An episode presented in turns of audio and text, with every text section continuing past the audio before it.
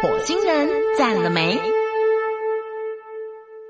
进行这个礼拜的火星人赞了没？话说呢，现在啊，网络上我每天都有一个到两个的朋友传讯息给我，是说他们新开了 podcast 的音频 Podcast 对。哦，但是坦白说，还是很多人不知道什么是 podcast。对我走在这么时代的尖端，都走到火星了，其实来跟大家聊 聊什么叫 Podcast。其实我必须要先跟大家说啊，这个 podcast 已经行之有年了，它好像在二零零五还是零六年在美国就开始了。那它当时呢是有影像， 嗯你可以做影像类的 podcast，你也可以做音频类的 podcast。哦，那我觉得是老外比较厉害，因为外国人哦，其实他们很随性，他们想做什么就做什么。那很多人从小就对广播对，有梦想。没错，对不对？我想我们收音机旁边一定有很多朋友说，我从小立志或是梦想就是做一个广播人。那其实广播这个门是很窄的，比没错考大学还难，考大学其实没有没有那么难。 难。然后再来呢，就是过去这个广播播音员要考试啊，要所谓什么口语标准啊，这些是繁繁杂杂的没错要求又很多。嗯，但事实上，很多人他们就很厉害。网络发展之后呢，他就买一支麦克风，弄个电脑，嗯，他就把自己的音频放到网络上去。是那就是所谓的音频广播 podcast。嗯，那在国外呢，很多人就是那种两夫妻啊，就在家录录影录影像的，那就闲聊闲扯，就放在网网站上。那个时候连 YouTube 都还不流行，是所以当后来 YouTube 开始之后呢，很多人就从 podcast 转到那个 YouTube 频道上面是去发展。是，可是音频这一块还是没有很多人在做，嗯哼但是还是有人开始入门了。大概陆陆续续，每一年都越来越多，越来越多，越来越多。真正开始，我觉得是大概在五六年前，台湾来讲呢，可能应该就是所谓二零一二、二零一三那时候，有一批人就开始做这个音频广播。嗯那坦白说，这些人有很多都是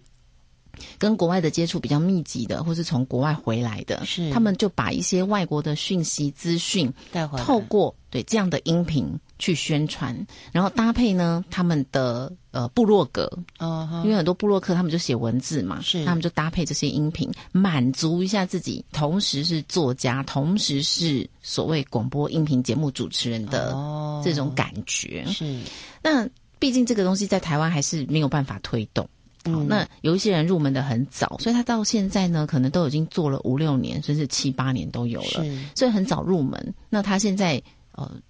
听众也会就比较多。嗯哼，真正台湾在开始发展的时候，真的就是这一波的疫情。那不只是台湾，是全世界是都因为这一波的疫情，然后开始加入，因为它真的就是无门槛，很简单。过去当我知道 podcast 的时候呢，其实我的广播节目啊，我也有同步上传到 podcast 上面是，但我后来觉得很麻烦，因为你要转档又要放上去，是然后觉得我们的受众又不在那。哦，但是我其实这两年观念完全转换了， 修正了自己的修正观念非常多，因为它就是一个时代下的趋势，对我们茉莉长大 了，它真的就是一个趋势哦。但当媒体的发展生态在转变。没错，哦，没错，就是它电视台也是宅门，你要进去不容易耶、是你要上一个电视媒体要被采访，真的很难。你要有是所谓的高专业或是高知名度，是你才能够可能被某一个电视节目、嗯新闻采访是或者是你要买嘛。但现在真的不用了，嗯你只要自己有一个 YouTube 的频道，你想办法把它人气冲上来，或者是你有五千人，人家还会下广告。是那 Podcast 也是，你只要一支麦克风、一台电脑，在几十块那个太原路买个吸音棉，嗯在自己家小小的房间里，嗯哼你就可以开始做节目啦，嗯哼，就这么简单。是是但是要讲什么呢？是重点，对、嗯，，对，就像常讲的、哦，爆红十五分钟不是问题，对但是重点是第十六分钟，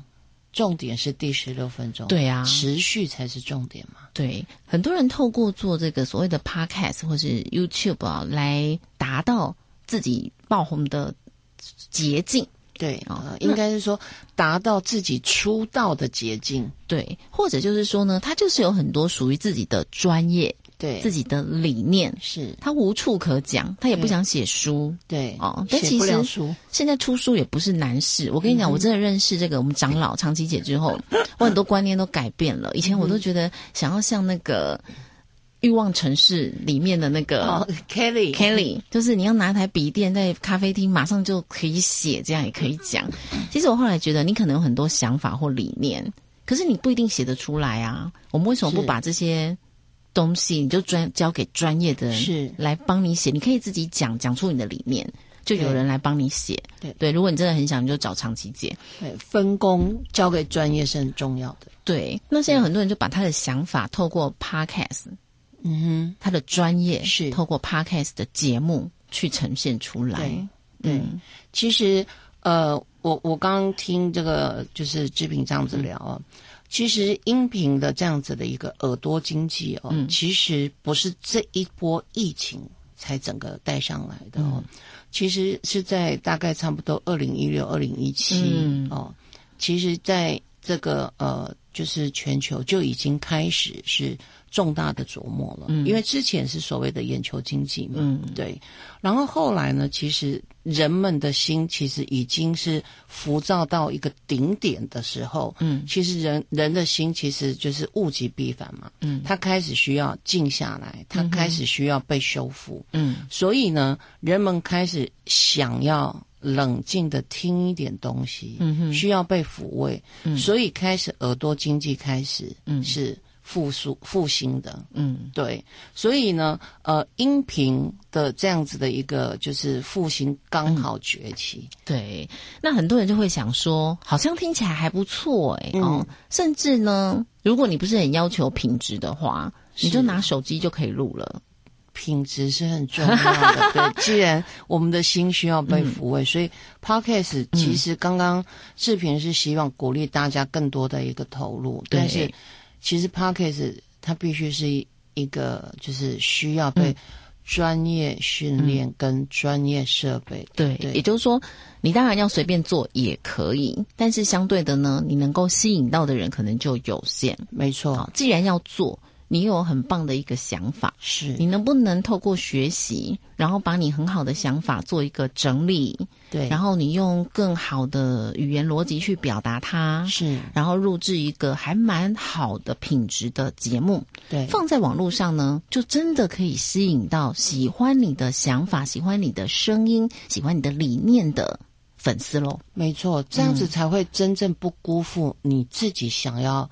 把你好的东西去分享给众人的这样子的一个心愿，嗯以及不辜负你自己的时间。对，当然，呃，网络上有很多的教学啦，是就是怎么入门啊，怎么做节目啊，怎么买器材啊，是哦，网络上就有很多。但我坦白说，你不一定看了学了就会，有一没错些人他自己看自己就会了。对，但如果你不是这样的人，其实现在也有很多的单位，就是你就是去上课。嗯是我觉得台湾人现在非常的爱学习，是，其实是，你就付一点点的费用，嗯哼。然后你就可以学到很多专家、很多老师的精华了。没错，没错。像之后我们这个呃，就是嗯来自火星，来自火星，我们的这个火星学院呢，嗯也会陆续推出相关的这样子的一个呃学习机会跟学习的链接给这个听众朋友、嗯啊对，所以我们哎。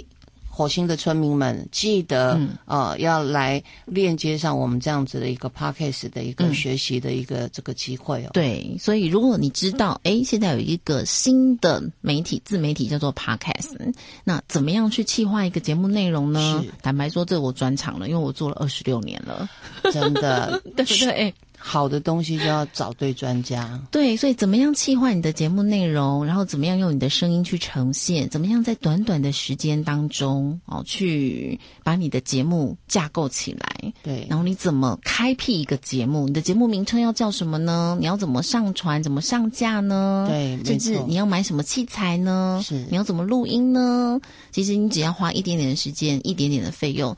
然后认真的去学习，你就可以成立自己的频道，非常简单。没错，对而不对且最主要的是成立频道之后，如何让这个频道嗯受众更大，对如何让自己成为个人品牌。嗯， 对，这样子的专家要找谁了？茉莉，呃，我们要找茉莉跟长老。是的，没好听错。完我们的节目，欢迎来加入我们的粉丝团喽！来自火星 IP 情报局，今天节目进行到这里了，我是莫妮卡，我是长琪，下次见，拜拜，拜拜。